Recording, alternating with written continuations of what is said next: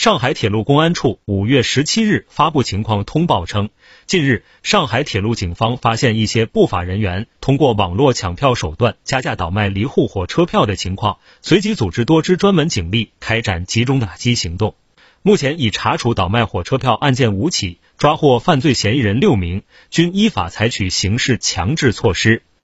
五月十三日，上海铁路公安处蓝盾小分队会同虹桥站派出所抓获倒卖火车票犯罪嫌疑人付某某（男，三十九岁）和魏某（女，四十岁）。经查，付某某加价两千两百余元倒卖两张火车票，魏某加价三千五百余元倒卖七张火车票。案件正在进一步办理中。